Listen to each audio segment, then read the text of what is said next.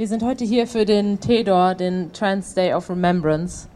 Der wird seit 1999 äh, begangen als Gedenktag für die Opfer von Transphobie. Ähm, also für die Transmenschen, die durch Gewalt oder Suizid verstorben sind.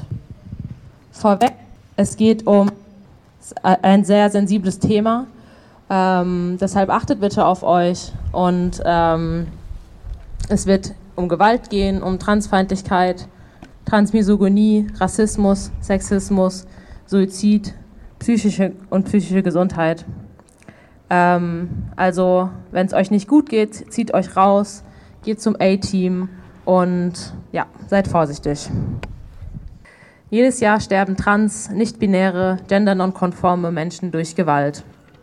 Besonders oft betroffen sind Transfrauen, die schwarz, indigen oder off color sind. Oft sind betroffen Transmenschen mit Asylstatus, mit Migrationsgeschichte und SexarbeiterInnen. Das Zusammenwirken von Transfeindlichkeit, Transmisogonie, Rassismus und Sexarbe SexarbeiterInnenfeindlichkeit tötet.